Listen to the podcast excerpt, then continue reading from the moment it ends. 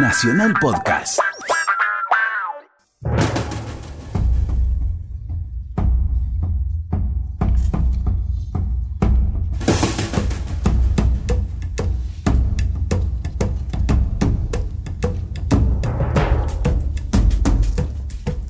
La acción tiene lugar delante del Palacio de los Reyes de Tebas. De las tres puertas, la central es la reservada para el paso de los soberanos. Por una de las laterales sale Ismena al encuentro de Antígona, quien acaba de llegar del campo y la espera con aspecto de desolada agonía. Hermana de mi alma, Ismena querida, ¿sabes tú de una sola de las calamidades que fueron diezmando la vida de Edipo, nuestro padre? que no haya caído sobre nosotras como temible herencia por designio de Zeus. Porque qué otra cosa sino una calamidad puede ser ese rumor que invade la ciudad.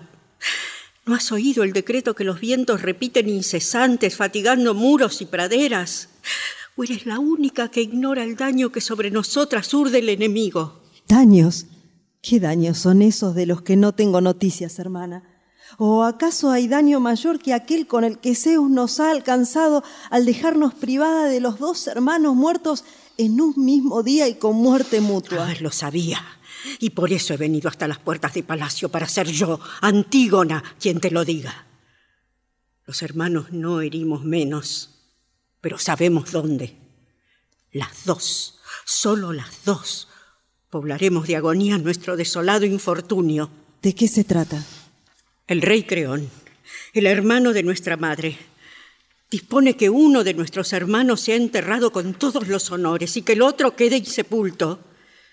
Eteocles será inhumado con toda la gloria para recibir los honores de los vivos y los muertos. Pero nadie podrá tocar el desolado cadáver de nuestro hermano Polinice. Nadie llorará por él. Será arrojado como alimento a las aves de rapiña. Eso ha hecho pregonar el rey contra ti y contra mí, muy especialmente contra mí. Y pronto vendrá a decirlo a quienes aún lo ignoran. Y no solo eso, Ismena. Si alguno se atreviera a desobedecer sus órdenes, le espera la muerte apedreado en la ciudad. Estos son los hechos, hermana. Demuestra ahora si naciste noble o no. No te entiendo. Si esos son los hechos, ¿Quién soy yo para cambiarlos? Sabré quién eres cuando me respondas qué harás. Solo te digo que si conmigo sufres, conmigo obras. ¿Qué piensas hacer, Antígona? Enterrar el cadáver con estas manos. ¿Vas a ayudarme? La ciudad entera lo prohíbe. Es mi hermano y el tuyo, aunque no quieras. No estoy dispuesta a entregar su cuerpo a los buitres. No puede ser tan inconsciente. ¿No acabas de contarme que Creón lo ha prohibido? El rey no es quien para interponerse entre los míos y yo. Hermana, recuerda el final de nuestro desdichado padre. Cuando advirtió sus crímenes, se espantó de sí mismo y se arrancó los ojos con sus propias manos, mientras ella, su madre y su mujer, se arcó con un cordel trenzado. Míranos ahora en este tercer infortunio. En un mismo día, nuestros dos hermanos se dan mutuamente la muerte. Solo quedamos tú y yo. Una muerte infamante nos espera si quebrantamos los mandatos de Creón. ¿Supones que podremos oponernos dos mujeres al mandato de los hombres? Estoy segura de que los que yacen bajo tierra sabrán comprenderme. Tengo que doblegarme ante los que imperan. No puedo remediarlo. Nadie en su sano juicio haría lo que está fuera de su alcance. Yo no te obligo, pero no permitiré que me ayudes si luego cambias de parecer. Haz lo que quieras. Yo lo sepultaré, aunque deba morir por hacerlo.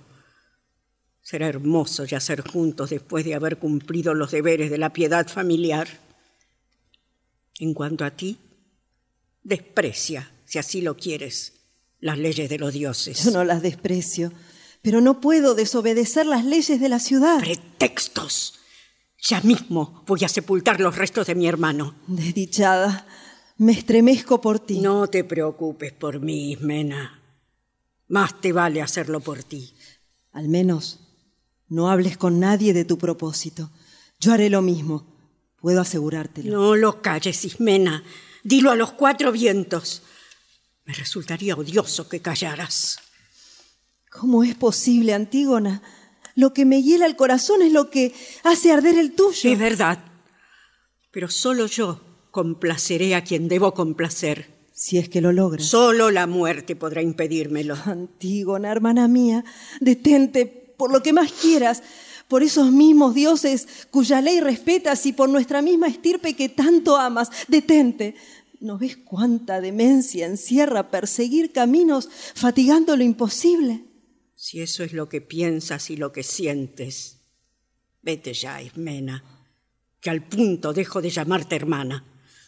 Y así las dos, unidas por un mismo espanto, sabremos enfrentar cada cual por separado lo que nos tiene reservado el tiempo. A mí, la muerte que el tirano ha decretado por conseguir para un hermano sepultura.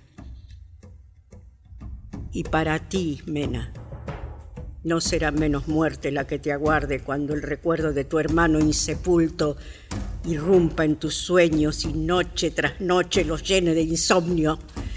Allí se hará grande y se alimentará cada día de tu propio espanto. Pobre Ismena, vete, regresa a palacio. Déjanos solas a mí y a mi locura. Déjanos padecer en paz. Otro es el horror que a ti te espera. Me iré si es lo que quieres. Creo que estás loca, pero nadie podría decir que no sabes amar a los que te aman. Reverbero del sol, radiante luz de la más bella mañana de cuantas han amanecido sobre la Tebas de las siete puertas. Trajiste al ejército de Argo guarnecido de hierro, lo obligaste a huir en un corcel veloz y vencido fue a perderse en la lejanía más rápido de lo que había llegado. Polinice venía al frente, rebelde por ambiguas causas contra su suelo natal. Era como un águila altanera que rugía en las alturas con estrepitosos graznidos mientras explayaba sus nevadas alas. Su ejército venía con fragor de armas. Con las fauces abiertas y anhelantes asediaron las siete puertas que conducen a nuestro hogar Iban respirando muerte, pero huyeron despavoridos sin poder saciar su sed con nuestra sangre. Alzaron la antorcha de pino resinoso para incendiar las torres que coronan y guarnecen nuestra ciudad. Pero Marte les opuso un dragón que les acosó la espalda y huyó el águila sin remedio. Es que Zeus abomina las lenguas altaneras que hacen alarde de sus fuerzas. Los vio avanzar. Venían como un torrente desbordado, ebrios de fuerza al resonar de sus armaduras.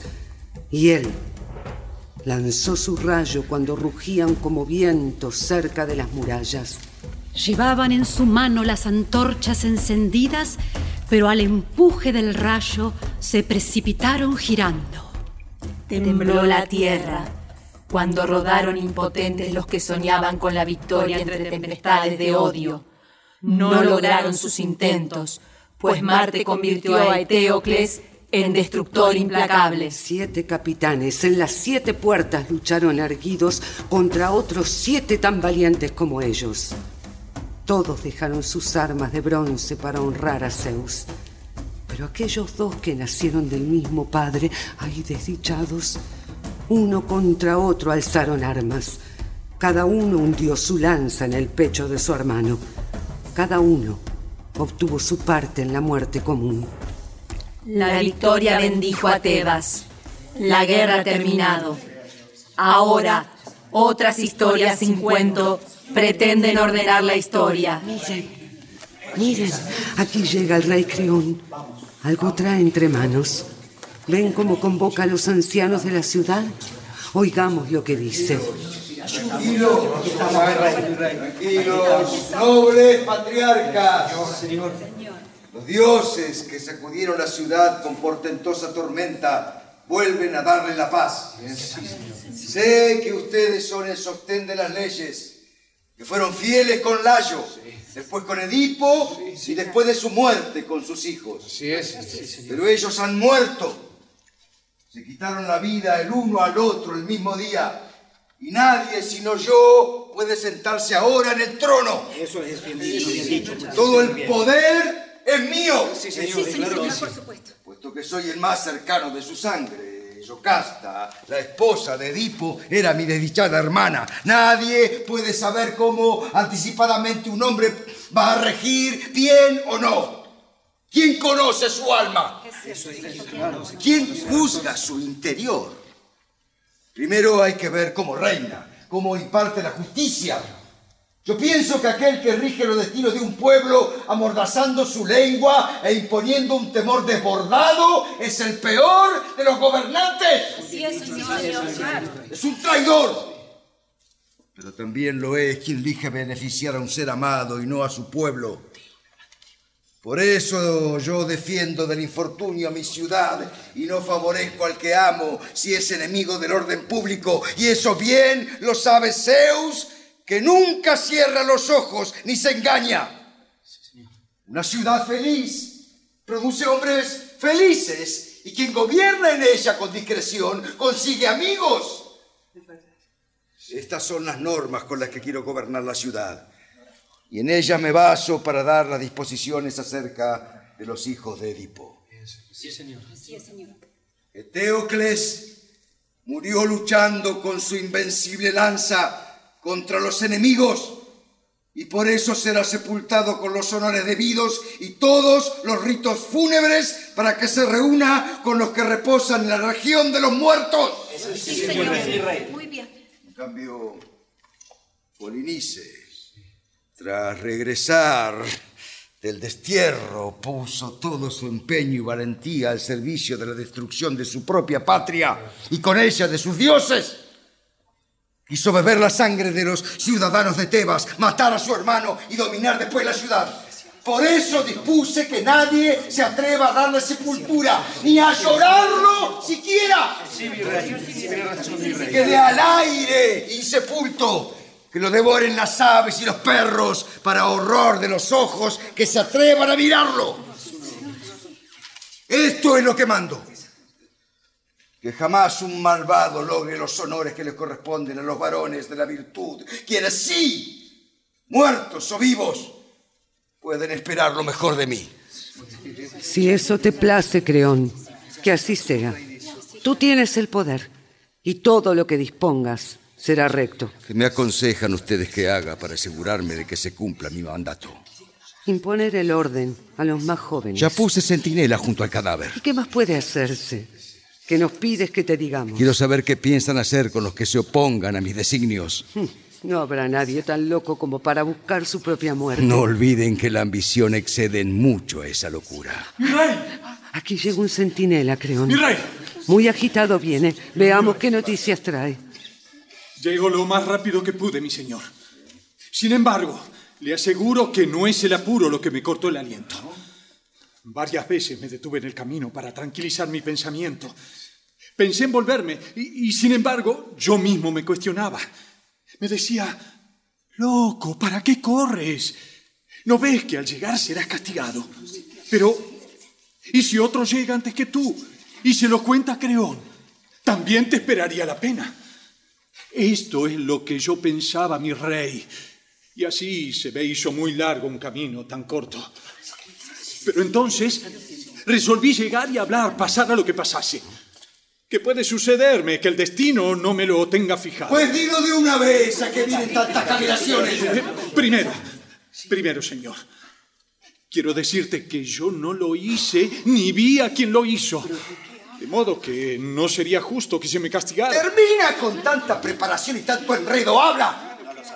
Comprende, mi rey, que da miedo dar malas noticias. ¡Dilo ya! Alguien ha sepultado al muerto. Alguien cubrió de polvo seco su cadáver y escapó después de las ceremonias fúnebres. ¿Qué dices? ¿Quién de los mortales pudo atreverse a tanto? Es que no lo sé, mi rey. No vi golpes de asada, ni huellas de carro, ni indicio alguno. Quien lo hizo se cuidó muy bien de no dejar ningún rastro. Fue el primer centinela que hace el servicio matinal quien descubrió el hecho y vino a comunicarlo.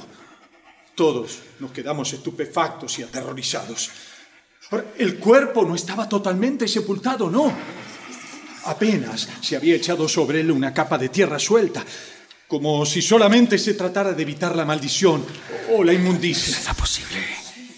Fue entonces que los guardas empezaron a acusarse unos a otros y subieron el tono hasta insultarse. Ahora sigue, sigue. Bueno, en realidad nos echábamos la culpa unos a otros y todos estábamos dispuestos a dar alguna prueba de inocencia. Tomar con las manos un hierro candente o correr sobre brasas tiradas en el suelo. Todos, todos, todos jurábamos por los dioses que no éramos culpables ni cómplices de lo que lo hicieron. Sigue. Luego, cuando ya no quedaba otra salida, uno de los centinelas nos propuso que no se te ocultara nada, que se te diera cuenta de todo. Realmente, mi señor, nos hizo bajar la cabeza. Estábamos aterrados y aunque no pudimos contradecirlo, ninguno se atrevía a ofrecerse para hacerlo. Y fue así que, una vez aprobada la propuesta, fui elegido yo, infeliz de mí, para tan desagradable comisión. Esta es la causa de la que yo haya venido a darte esta noticia. No lo hice por mi gusto, ni por el tuyo. Oh, rey, presiento que semejante acción solo pudo ser obra de un extraño designio de los dioses. Basta, basta. No hagas que mi cólera se desborde. Viejo y tonto al mismo tiempo. ¿Cómo podrían los dioses ocuparse de ese muerto? ¡Qué necedad insufrible! Él venía a quemar sus templos, a acabar con los sacrificios, a saquear sus tesoros, a destruir la ciudad enteras. ¿Y sugieres que ahora, para premiarlo sepultando su cadáver? ¿Cuándo has visto que los dioses honren a los malvados? No, anciano, no. No han sido los dioses, por cierto. En esta ciudad desde hace algún tiempo hay gente que discute mi mandato, que en el secreto de sus hogares sacude descontenta la cabeza, que no quiere doblar la frente y someterse a mí para acatar mis órdenes. Ellos son los responsables.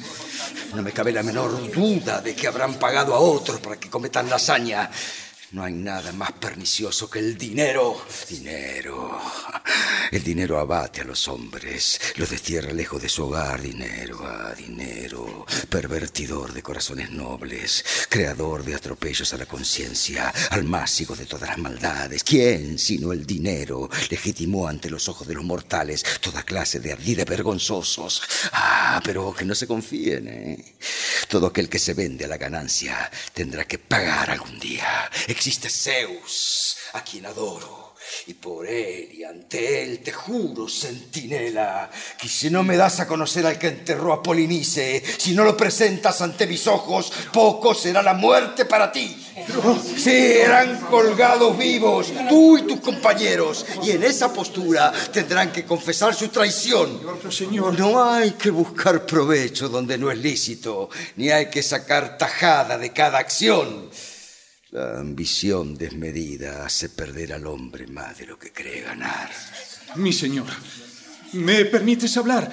¿O debo pensar que no quieres escuchar? ¿No te das cuenta de que cualquier cosa que digas ahora me enfurecerá? ¿Dónde te hieren mis palabras, mi rey? ¿En el corazón o en la boca? qué dices? ¿Qué puede importarte la fuente del dolor que me tortura? Yo te hiero en la oreja el que lo hizo te atormenta el alma. Palabras, palabras. No eres más que un charlatán. Seré todo lo que quieras, mi señor. Menos el autor del delito. No tengo cómo saberlo. Pudiste venderte por dinero. Me estás juzgando sin evidencia. Puedes decir lo que te dé la gana. Pero si no me traes al culpable, tendrás que proclamar, quieras o no, que no se lucra con el mal impunemente.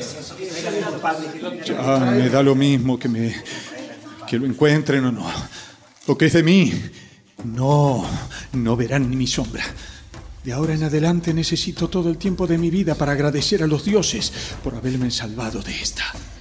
Muchas cosas son dignas de asombro. Nada, sin embargo, sobrepasa como asombroso al hombre. Sale por encima de la espumante marea en medio de la infernal tempestad y cruza las montañas de las abismales y enfurecidas ondas. Fatiga la indestructible calma de la más sublime de las diosas, la tierra, pues año tras año, ayudado por el arado y su caballo, la remueve en una y otra dirección. El caviloso hombre enreda la volátil bandada de pájaros y caza los animales del desierto y los que viven en el mar. Con astucia, subyuga al animal que pernocta y anda por los montes, salta sobre el corcel tomándose de las crines y lo domina, y con el madero somete a yugo al toro jamás dominado. El hombre se ha hecho dueño del don de la palabra y de la omnicomprensión. Presuroso como el viento, aumenta día a día el denuedo con que domina las ciudades y también ha pensado cómo huir bajo las flechas del clima de sus inclemencias y de las inhospitalarias heladas. Por, todos lados viaja sin cesar, desprovisto de experiencia y sin salidas, llega a la nada.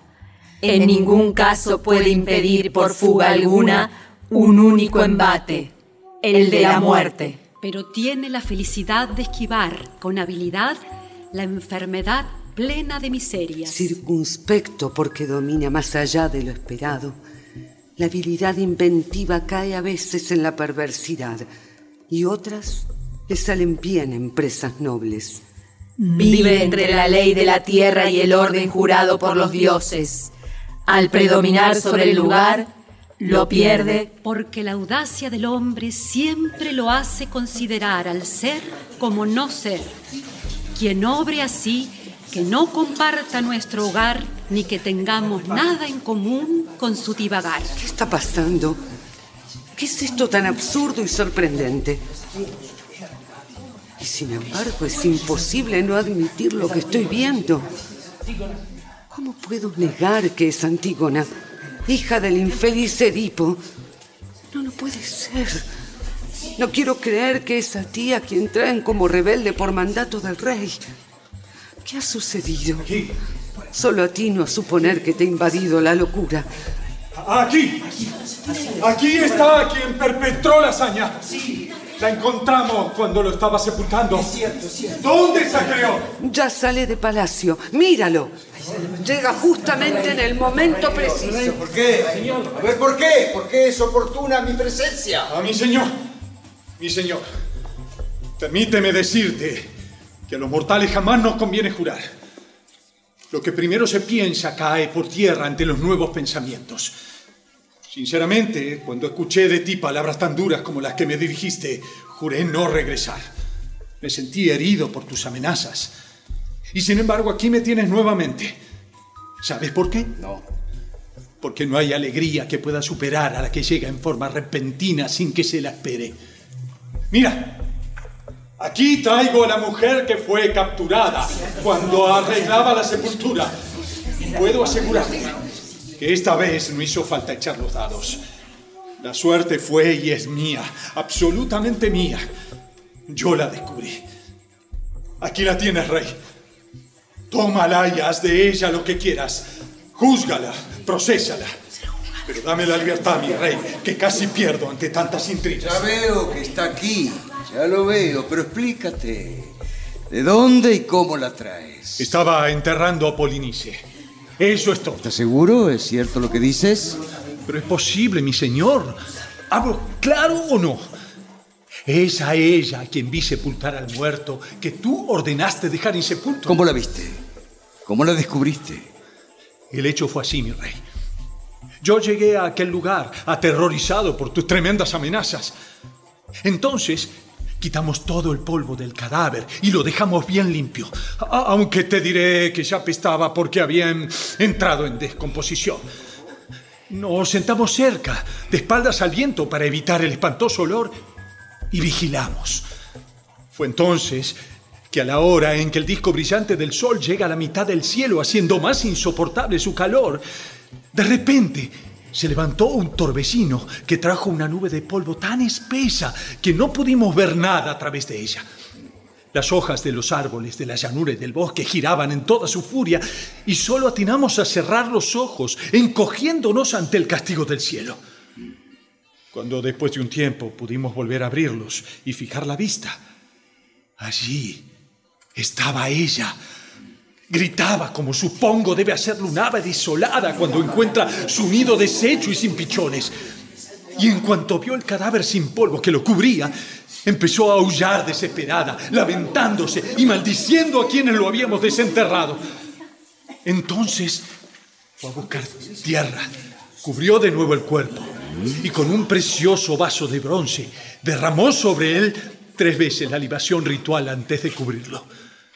Fue allí que nosotros, que habíamos visto todo, nos arrojamos rápidamente sobre ella para atraparla, pero ella, como si nada, nos miraba impávida e imperturbable. Le echamos en cara lo de ayer y lo de hoy, y con gran pena, y al mismo tiempo con gran satisfacción para mí, ella no lo negó. Nadie puede decir que no es gratificante para uno librarse de los males, pero es bastante terrible empujar a otros al castigo. Y sin embargo, dime, mi rey, ¿qué otra cosa podría ser yo? Nada es más importante que la propia salvación, ¿no te parece? Antígona, a ti te hablo, Antígona. A ti que bajas la cabeza. ¿Lo admites o lo niegas? Yo lo hice. No lo niego. Vete, centinela, quedas en libertad. Sí, señor. Acércate ahora, Antígona. Respóndeme claramente y sin reticencias. No sabía que yo había prohibido hacerlo. Lo supe todo el tiempo. ¿Cómo habría podido ignorar lo que era público y notorio? Y aún así has tenido la osadía de transgredir las leyes. Esas leyes no las promulgó Zeus. Tampoco la justicia que tiene su trono entre los dioses. No. Ellos no impusieron semejantes leyes a los hombres. ¿Cómo podías suponer que tus leyes ordenaran dejar de cumplir aquellas otras que, aunque nunca fueron escritas, están fijas desde siempre y para siempre? Hablo de las leyes inmutables, de las divinas, de las que no son leyes de hoy ni de ayer, sino que son eternas y nadie sabe cuándo empezaron a regir. ¿Crees que yo estaba dispuesta a pisotear esas leyes venerables, impuestas por los dioses, solo por la antojadiza voluntad de un hombre, sea quien fuere? ¿Qué dices? Yo sé que voy a morir. ¿Cómo puedo ignorarlo? Moriría igual, aún sin tu mandato. Ahora simplemente muero antes de tiempo. Pero qué muerte la mía, ¿verdad, Creón? Para el que vive en medio del dolor, morir es una gracia. Morir ahora no será terrible para mí. Terrible hubiera sido dejar el cuerpo de mi hermano, de un hijo de mi misma madre, tirado en la tierra y sin sepulcro. Eso sí que habría sido una tortura para mí. Lo demás no me importa. Ay, tú dirás que estoy loca. Es posible, sí, que me considere loca alguien que está más loco que yo. No puedes negar, Antígona, que eres hija de Edipo. No doblegas tu frente Muy bien, dolor. muy bien. Muy bien. A ustedes les hablo, al coro. Os escuchamos, Rey nuestro. Quiero que todos sepan que las cabezas más duras son las que más pronto se quiebran. El hierro, templado por el fuego, es el que parece más resistente, pero enseguida salta hecho añicos, resquebrajado. Yo sé bien que para sujetar un potro indómito basta con un pequeño freno. Cuando uno está en poder de otro, no le conviene ni le corresponde hacer altivo alarde de lo que piensa, ¿no es así? Y sin embargo, Antígona no solo se siente orgullosa al jactarse de lo que hizo, sino que se ríe de sus propias fechorías. Pues bien, yo no sería hombre si ella quedara impune en lo que cree su victoria. Es hija de mi hermana, no lo niego. Nadie más cercano a ella que yo en el culto del Zeus doméstico. ¿Y con eso qué? Ella e Ismena, ella y su hermana cómplice tienen que caer bajo el más duro de los castigos. La muerte más infame será poco. ¡Eh! ¡Tú! Señor. Trae a Ismena. Bien, señor. Hace poco la vi en el palacio. Iba como loca, exaltada, debí suponerlo. Al corazón le gusta alardear de sus planes perversos. Y cuando en la sombra interior se urden maldades, el exterior las descubre. Y te digo desde ya, Antígona, que no hay cosa que me enfurezca más que ver a un delincuente hacerse el paladín de un acto honroso. Me tienes en tu poder, Creón. Y me darás muerte. ¿Quieres algo más? No, con eso me alcanza y me sobra. ¿Y qué esperas entonces? Nada. Todas tus palabras me disgustan y lo mismo debe ocurrirte a ti con las mías. Yo estoy orgullosa de lo que hice. Tú haz lo que quieras. ¿Qué acción más gloriosa podía realizar que haber dado sepultura al cuerpo de mi hermano? Mira tu pueblo, Creón. Ahí lo tienes. Si el temor no los frenara, todos los que me escuchan aplaudirían. Ah, sí. Pero claro, solo los tiranos hacen y dicen lo que se les antoja. Antígona, entre todos los tebanos, tú eres la única que piensa de ese modo. No, no, no, rey. Ellos también. No te engañes. Frenan su lengua por temor y no por otra cosa. Mientes, mientes, mientes. Y deberías avergonzarte de pensar de manera diferente a todos ellos. Y no me avergüenza en lo más mínimo honrar a mi hermano. Ay, ¿no era también tu hermano el que murió defendiendo la ciudad? Sí, del mismo padre y de la misma madre. ¿Y entonces por qué a uno lo honras y al otro lo injurias? Si Eteocles viviera, no me haría esa pregunta. Por supuesto que te la haría.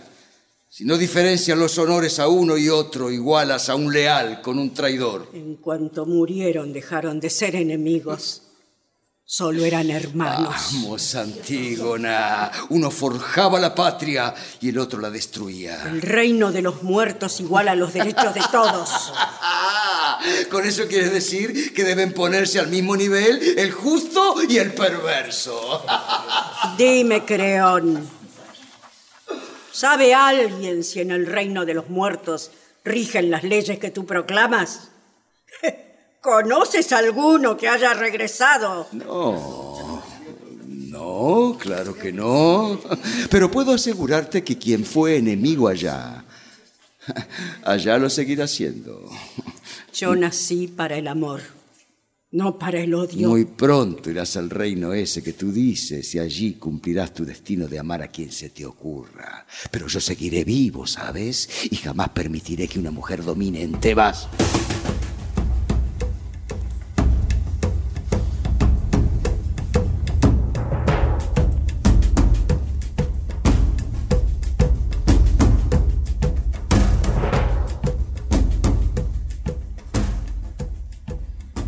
Miren, Ismena sale de palacio. Noten cómo las lágrimas de amor por su hermana humedecen sus mejillas, nublan su frente y contraen su hermoso rostro enrojecido. Habla, Ismena. Yo mismo te alimenté como quien nutre sin saberlo a un buitre que le devorará las entrañas. He criado a dos furias que me demuelen mi propio trono y yo no lo advertía. Vamos, dilo. Confiesa que fuiste cómplice en este entierro sacrílego. ¿O puedes jurar que ignorabas que lo era? Si ella me permite afirmarlo, diré que yo también lo hice. No, no.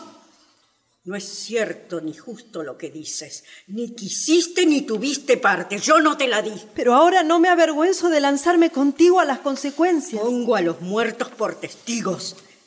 No tengo por amiga a quien solamente ama de palabra. Hermana mía, no me prives de la gloria de morir contigo para expiar la profanación del difunto. Morir conmigo, no.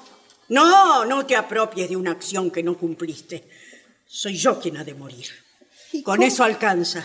¿Y cómo podré vivir sin ti después? Pregúntale a Creón, ya que también lo entiendes. Qué ganas con herirme, Antígona. Suponiendo que lo hiciera. Me duele más a mí que a ti. ¿Qué puedo hacer? ¿En qué puedo ayudarte? Sálvate a ti misma. No envidio tu sobrevivencia. Desdichada de mí, ¿no podré morir como tú? Tú elegiste vivir. Yo preferí morir. Las dos están locas. Las dos. Una se trastornó y la otra lo está desde que nació. Es verdad, rey. Y no sabes cómo duele. Toda la razón se pierde. No queda ni la más mínima de la que teníamos cuando fuimos engendrados. Es evidente si encuentras razonable la decisión de tu hermana. Es que no sé cómo será mi vida sin ella. ella no la cuentes, Ximena. Ella ya no existe. ¿Te atreverás, Creón, a dar muerte a la novia de tu hijo? Hay tantos surcos por sembrar. Deberías consultarlo con los surcos, Creón. No quiero malas hembras para mis hijos. ¿Cómo es posible, rey, que insultes de ese modo a tu hijo Hemón? Termina con eso, Ximena. Tú y esas nupcias me tienen harto. ¿Vas a privar a tu propio hijo de su mujer? No soy yo, sino la muerte quien deshace esa maldita boda. Así que has decidido, rey, que ella muera. Lo decidimos juntos. ¿O ya no lo recuerdas? Basta ya de demoras. Llevadlas a palacio. Sí, señor. Privadas de su libertad volverán a ser mujeres. Y las mujeres, ya se sabe, por valientes que parezcan, tratan de huir cuando sienten que la muerte se aproxima.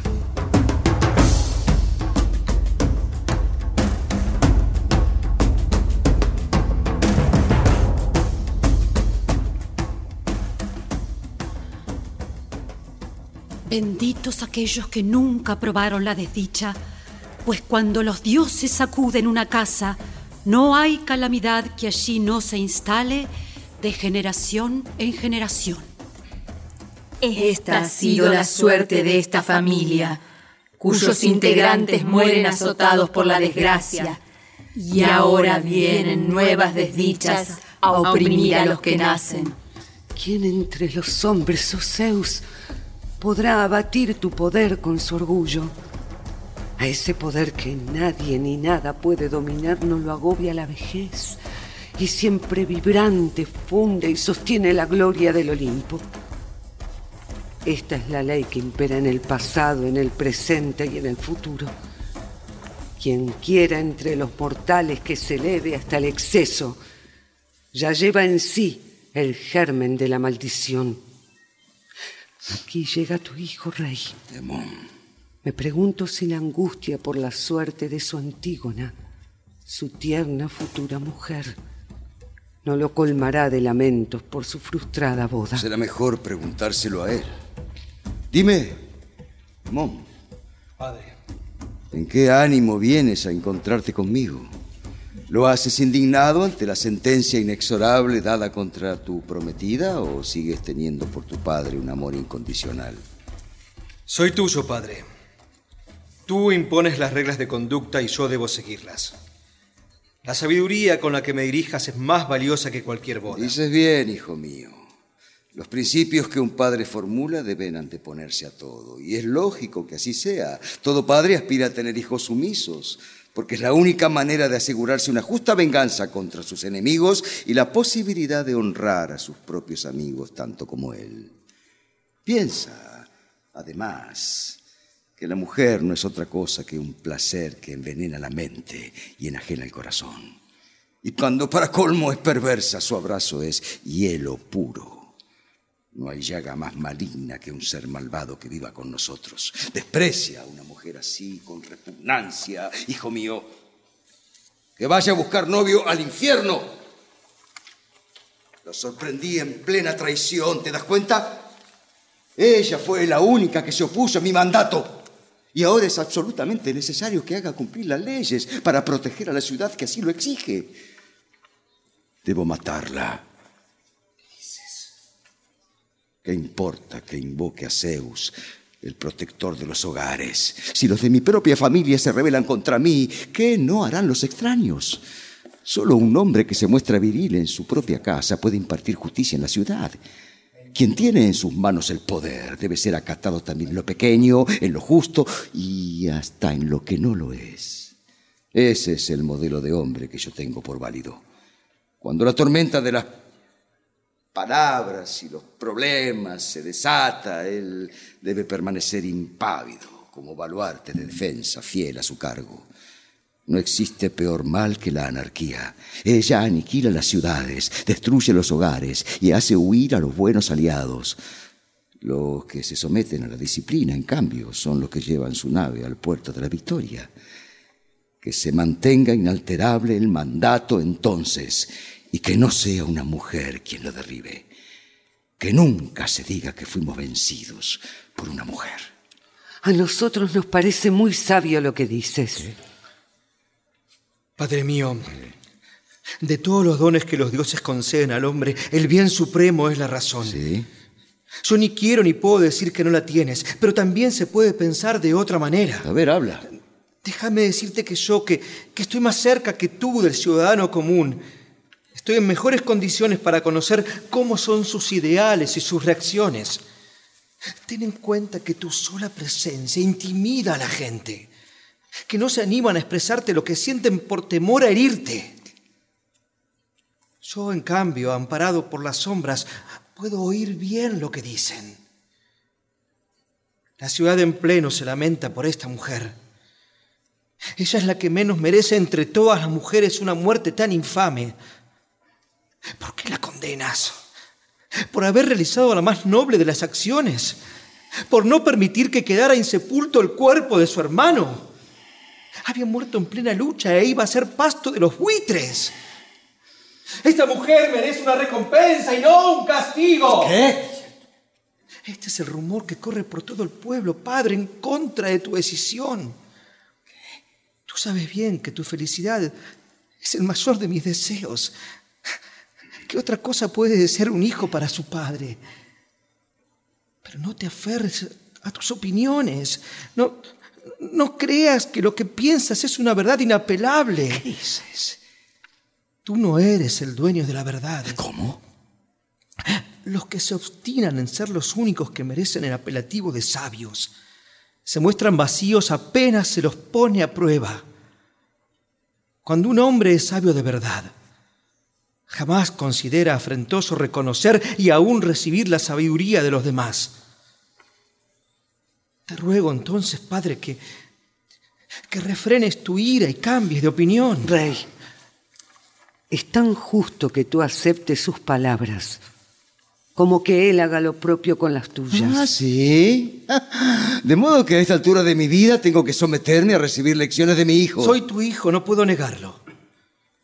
Pero no debes tener en cuenta mi edad sino juzgar lo que pienso. Muy bien, muy bien, muy bien. Paso a evaluarlo. ¿A ti te parece correcto, según parece, venerar a los traidores? Yo no he dicho eso. ¿Acaso Antígona no fue atrapada en flagrante delito? Tampoco es eso lo que dice toda Tebas. Así que la ciudad debe indicarme lo que debo hacer. Ahora eres tú quien habla como un hombre rebelde. Pero ¿cómo se te ocurre que quien detenta todo el poder pueda pedir consejo a los demás?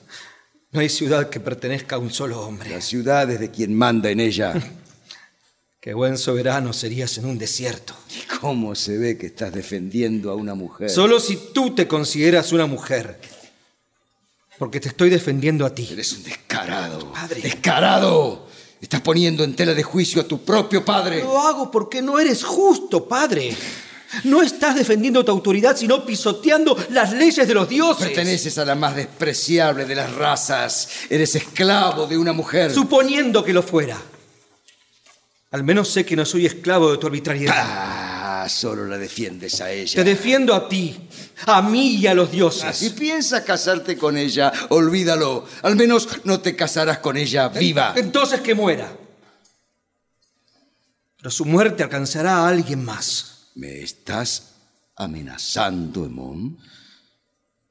¿Te parece una amenaza el oponerme a tus palabras huecas? Te arrepentirás, Emón. Te arrepentirás. ¡Guardia! Mi rey. Trae a esa infame para que muera frente a los ojos de su prometido. Bien, señor.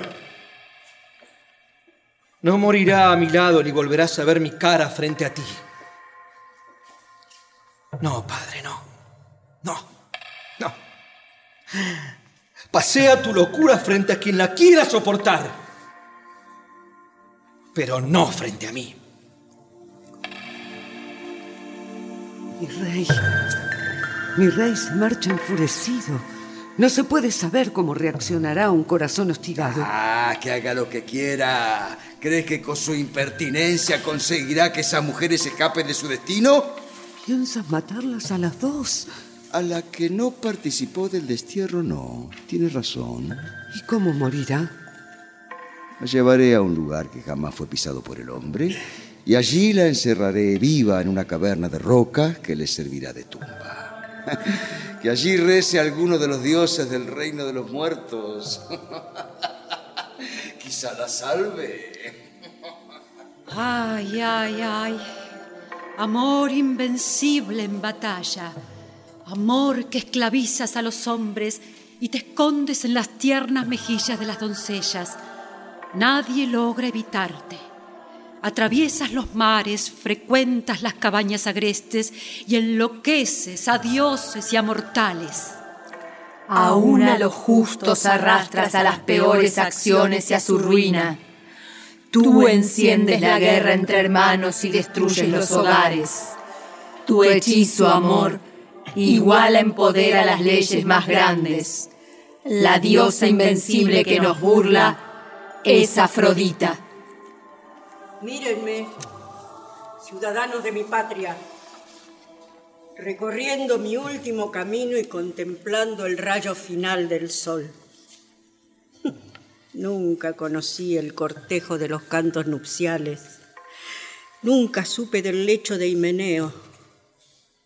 Voy a desposarme con la muerte. Antígona, bajas al profundo abismo de la última morada llena de gloria y admiración. No te lleva la enfermedad ni la herida de una espada. Bajas sola, triunfante y por tu propia decisión. Y bajas viva. ¡Ay de mí! Esas palabras suenan a burla en mis oídos.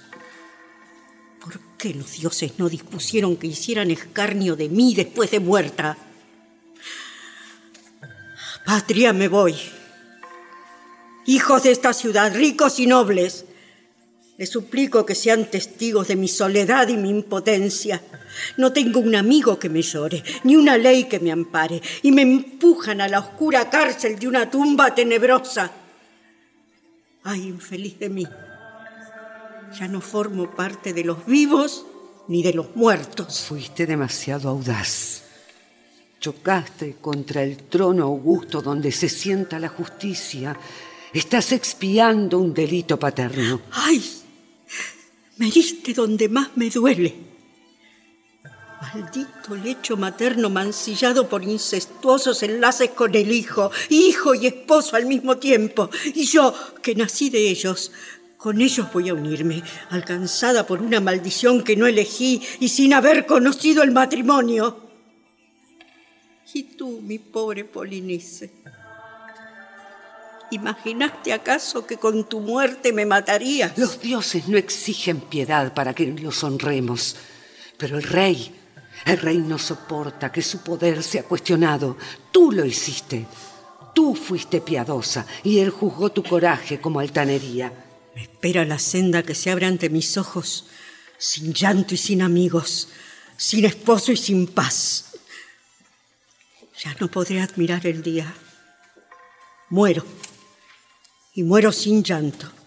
Ni el mío, ni el de nadie que me llore. ¿De qué sirve llorar ante la muerte?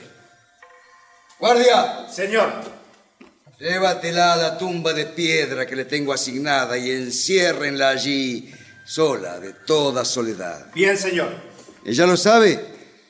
Si quiere vivir por largo tiempo, que lo haga. Si quiere morir, que muera. De todos modos estará sepultada. Nosotros hemos obrado limpiamente, no hacemos más que impedir que habite con los vivos. Ay, oh tumba, oh tálamo nupcial, oh cárcel subterránea que ha de guardarme para siempre. Ahora soy yo, la más desdichada, quien bajaré al reino de los muertos antes de que se cumpla el término de mis días en la tierra. Y sin embargo, tengo la esperanza de ser grata a mi padre, a mi madre y a ti, amadísimo hermano. fueron muriendo uno a uno ante mis ojos, y con estas manos mías lavé sus cuerpos y derramé sobre ustedes las libaciones rituales. Solo faltabas tú, Polinice, y dejé tu cuerpo sepultado. Y este es el premio que recibo. Creón me acusa de quebrantar las leyes y me condena a muerte. Ya voy. Solo faltan segundos para que manos violentas me arrastren a la más espantosa de las soledades. Sola, sola por ser amiga de los hombres piadosos, voy a la muerte.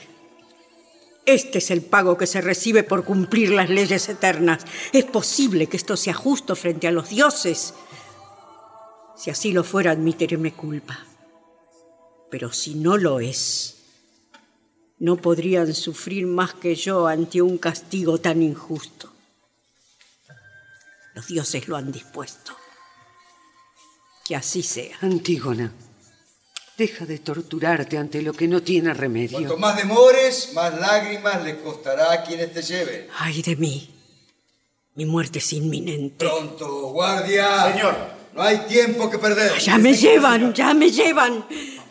Oh Tebas, ciudad de mis padres, oh dioses de mis antepasados, ya agoté toda esperanza.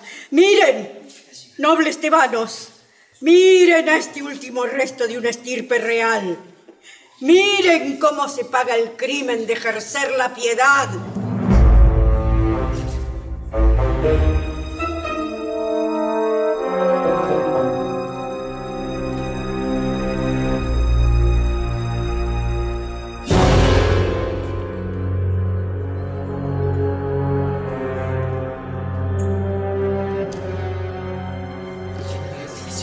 Dime, Creón. ¿Qué?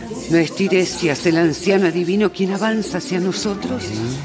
Ciudadanos de Tebas, este niño y yo caminamos juntos usando la vista de uno solo. Déjame, hijo.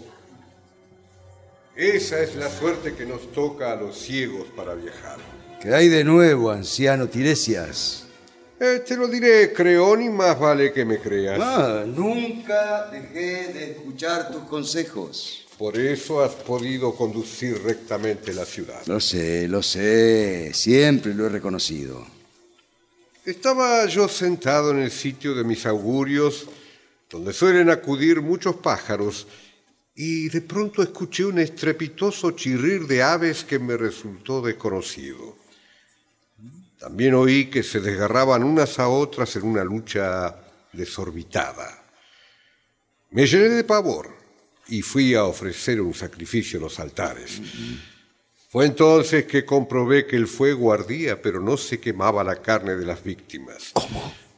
No había presagios, porque las entrañas no daban indicio alguno a los ojos de este niño que me guía a mí como yo guío a otros. Este es el horror que esta ciudad sufre por tu causa. Creón, nuestras tierras están repletas de jirones de carne corrupta que las aves de rapiña y los perros arrebataron al cadáver del infeliz hijo de Edipo. Los dioses rechazan la ritual plegaria y los sacrificios. Las aves ya no nos orientan con sus gritos agoreros para interpretar los designios de los inmortales. Se han saciado en el festín prohibido de las carnes y la sangre de un muerto. Creón, hijo mío, medítalo. Es común cometer errores, pero solo la obstinación es indicio de estupidez. Ríndete ante un muerto y no hostigues más al que ha sucumbido. ¿Consideras una hazaña matar al que ya está muerto? Con la mejor de las intenciones te aconsejo que lo pienses mejor.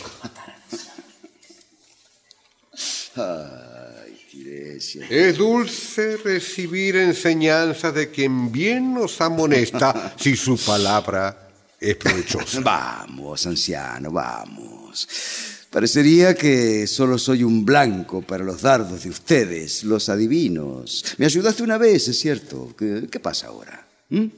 ¿Piensas sacar partido de mí una vez más? Pues déjame decirte que ahora no estoy en venta. No pienso sepultar a ese muerto. No me importa que las aves lleguen los pellejos de un cadáver destrozado al mismo trono de Zeus. Ni aún así consentiría que se le diera sepultura. Ah, Tiresias. ¿A qué niveles insospechados de bajeza pueden degradarse los mortales cuando detrás de sus bellas palabras se esconden propósitos lucrativos? La imprudencia es la más grande de las calamidades. No te quepa duda, Creón. Y lamento decirte que tú estás enfermo de ese mal. Tiresias, ay, Tiresias. Eres un adivino y no pienso devolverte la ofensa, aunque merecerías que lo hiciera. Ah, ¿piensas que no es ofensa llamarme mentiroso? Los adivinos son una raza vendida al dinero. Ah, si eso piensas, considera que la raza de los tiranos se enriquece con todas las demás. ¡Anciano! ¿Cómo te atreves a hablarme así? ¿Ignoras acaso quién soy? No, no, no, no, no, lo sé muy bien. Por mí salvaste a esta ciudad. Eres sabio, adivino, ¿eh? pero te complaces en el mal. No me obligues a revelar secretos que no debería remover. Dilos, dilos en voz bien alta para que todos escuchemos. Pero no pretendas sacar ganancia de tu vaticinio. La única ganancia será para ti si logras superar tu obstinación. Ten por cierto que no aprobaré nada de lo que digas. Pues ten por cierto tú que no girará el sol muchas veces sin que tengas que dar un muerto tuyo por ese otro. Y será de tu misma sangre porque a un hombre muerto no diste sepultura y en cambio sí la diste a una mujer viva. Piensa bien si es por dinero que esto lo digo. Las furias de los dioses y del reino de los muertos te están acechando para tomarse venganza. Y hasta planean tu ruina las ciudades hacia cuyos altares las aves llevaron el miasma corrupto de Polinicia. Eh, y tú, condúceme hasta mi casa, muchacho. Y que el rey desahogue su cólera sobre gente más joven que yo. Terribles son sus augurios, señor. Y desde que mis cabellos se encanecieron y hace mucho de esto, Tiresia jamás ha profetizado en falso. Lo sé, lo sé, lo sé, lo sé, lo sé, lo sé, lo sé, lo sé. Y es eso lo que me llena de turbación. Es muy duro de decirse y ceder, pero más lo sería afrontar las desgracias que ha anunciado. Necesitas aconsejarte bien, Creón. Dime, dime qué piensas que hay que hacer. Habla y yo obedeceré. Libera a Antígona de su tumba y sepulta al muerto. Ay de mí. Solo yo sé el esfuerzo que me cuesta, pero es inútil luchar contra la fatalidad. ¡Guardia! Señor. Toma la asada y ve a la colina. Tierra al muerto. Que seré yo quien le devuelva a Antígona la libertad que yo mismo le quité. Bien, señor. Mucho me temo que respetar las leyes establecidas es lo mejor que puede hacerse. Oh Dionisos, Dios de los múltiples nombres, hijo de Zeus, tú que has hecho a Tebas el honor de considerarla tu ciudad preferida, sálvala de la horrible pestilencia que la amenaza. Tú que eres corifeo del coro de los astros que exhalan su aliento de fuego, muéstrate ya con tu cortejo de vacantes y que el delirio de tus danzas devuelva la salud a los tebanos.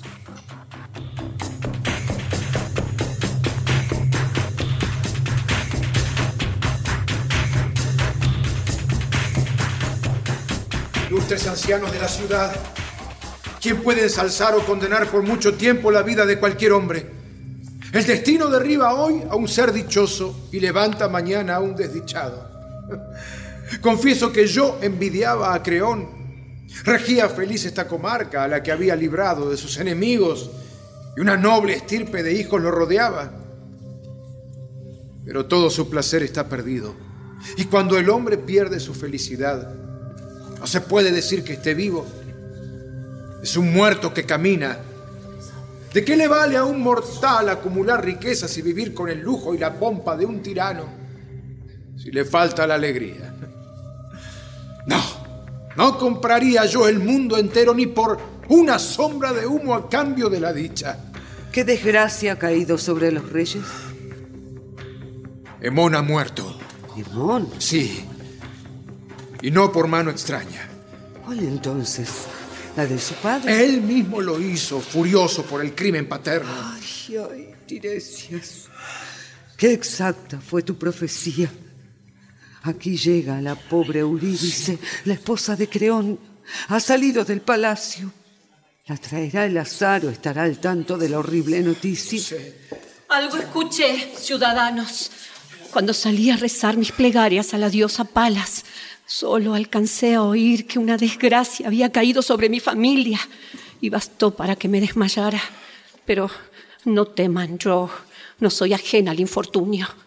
Por favor, repitan para mí la mala nueva. Yo, yo estuve allí, mi amada reina, y, y te diré la verdad punto por punto. Después de rogar a los dioses para que se aplacaran, lavamos piadosamente lo que quedaba del cuerpo destrozado de Polinice, quemamos los restos con ramas verdes y erigimos un túmulo en su honor. Luego nos dirigimos hacia la tumba de la novia de la muerte, cuando al acercarnos al lugar oímos unos gritos desgarradores que de allí dentro salían. Creón, desesperado, reconoció que era su hijo quien profería aquellas quejas y mandó remover las piedras de la entrada del sepulcro. Al entrar quedó estupefacto. Antígona se había ahorcado con un lazo de finísimo lienzo y Hemón abrazaba su cadáver por la cintura, maldiciendo la crueldad de su padre y la de los dioses que habían robado a su prometida para llevarla al reino de los muertos. Creón intentó acercarse, rogándole en medio de sollozos que saliera de allí, pero él, sin contestarle, le escupió el rostro y tras desenfundar su espada tiró contra su padre una estocada que éste esquivó. Fue entonces que Hemón, enloquecido, se echó con toda su fuerza sobre su propia espalda y estrechando contra sí el cuerpo de Antígona, enrojeció sus lívidas mejillas con el arroyo de su propia sangre. Allí están. Un cadáver abraza a otro cadáver. En el reino de la muerte, el desdichado cumplió sus tristes bodas.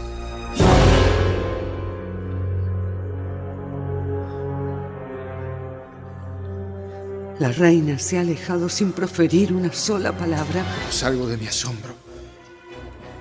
Sin embargo, abrigo la esperanza de que no haya querido quejarse frente a nosotros.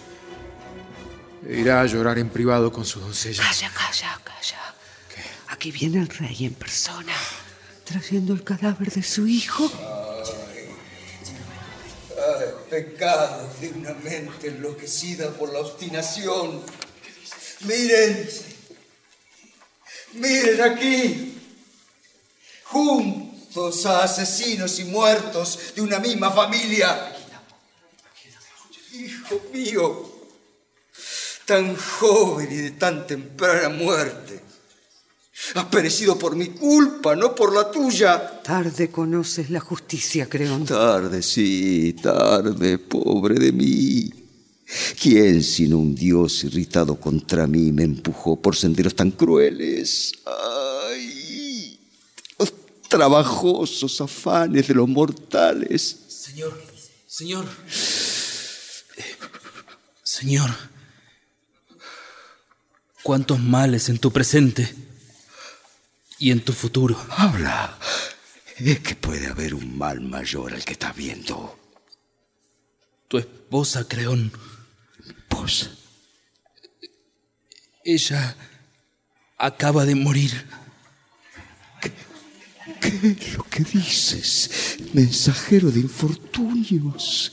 ¿Qué es lo que dices? Me habían matado y tú vuelves a hacerlo. Mira allí, rey. Las doncellas sacan su cadáver de palacio. Ay, de mí. ¿Cuál es el golpe que todavía me aguarda? Con afilada espada dio descanso a los ojos que lloraban la muerte de su hijo, tras maldecirte a ti por haberlo asesinado. ¿Por qué? qué? ¿Por qué nadie atraviesa este pecho con el doble filo de una espada? No se culpe de todo esto a ningún otro mortal. La culpa es mía, solo mía. Fui yo quien los mató. Lo digo abiertamente. Vengan pronto, guardias. Sí, mi rey. Vamos. Sáquenme de aquí. Yo ya no existo. Yo ya no soy. Me parece bien lo que pides, mi rey. Los males que mejor se soportan son los breves. que venga la última. Ya. que venga la más bella de las desgracias y me traiga el fin de la existencia. No te confundas, Creón.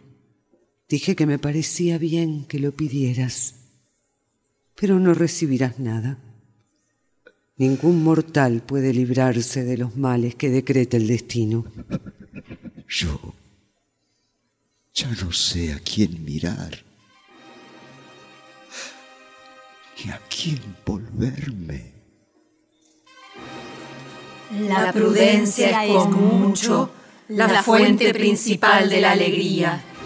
Las palabras altaneras traen castigos atroces a los soberbios, que en el mejor de los casos aprenden la cordura en su vejez.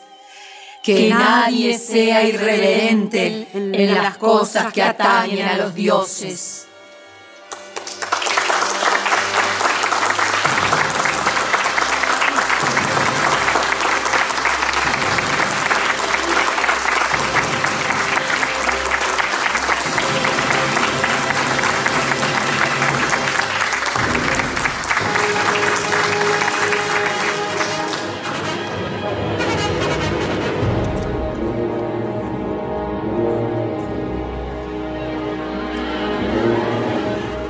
se ha difundido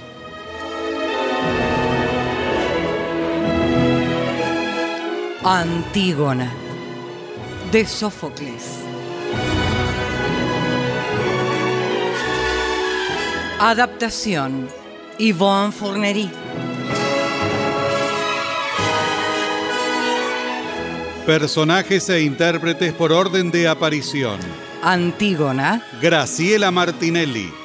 Ismena, Gabriela Lich, Corifeo, Viviana Salomón, Creón, Daniel Milioranza, Centinela, Hugo Cosianzi, Emón, Néstor Hidalgo, Tiresias, Carlos Ameijeiras, Mensajero, Gustavo Bonfili, Eurídice, Bettina Ruggeli, Paje, Ezequiel Ludueña, Coro, Marcela Jove, María Marqui.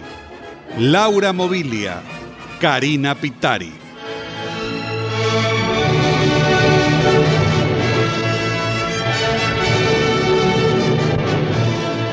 Presentación del autor y relatos Leonardo Lieberman.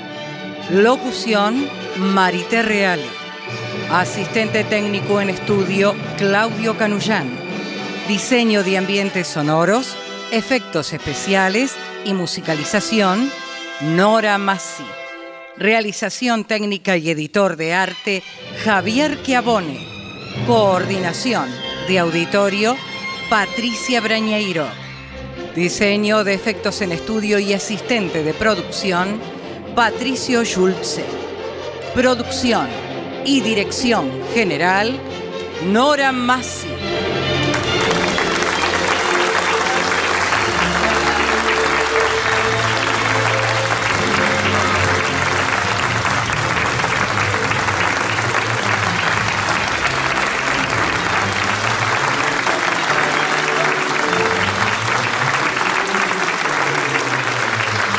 Material de archivo de dramaturgos argentinos que difunde las dos carátulas es cedido por el Instituto Nacional de Estudios de Teatro. Si usted quiere establecer vínculos con la producción de las dos carátulas, envíe su comentario, crítica o su estímulo. Si le interesa sugerir alguna obra en especial, hágalo a nuestro correo electrónico las dos carátulas arroba radionacional.gov.ar. Nuestro sitio en internet es www.radionacional.gov.ar. Puede encontrarse con el equipo de trabajo de las dos carátulas en facebook.com. Las dos carátulas. Me gusta. Fue una presentación de las dos carátulas, el Teatro de la Humanidad por Radio Nacional, Buenos Aires, Argentina.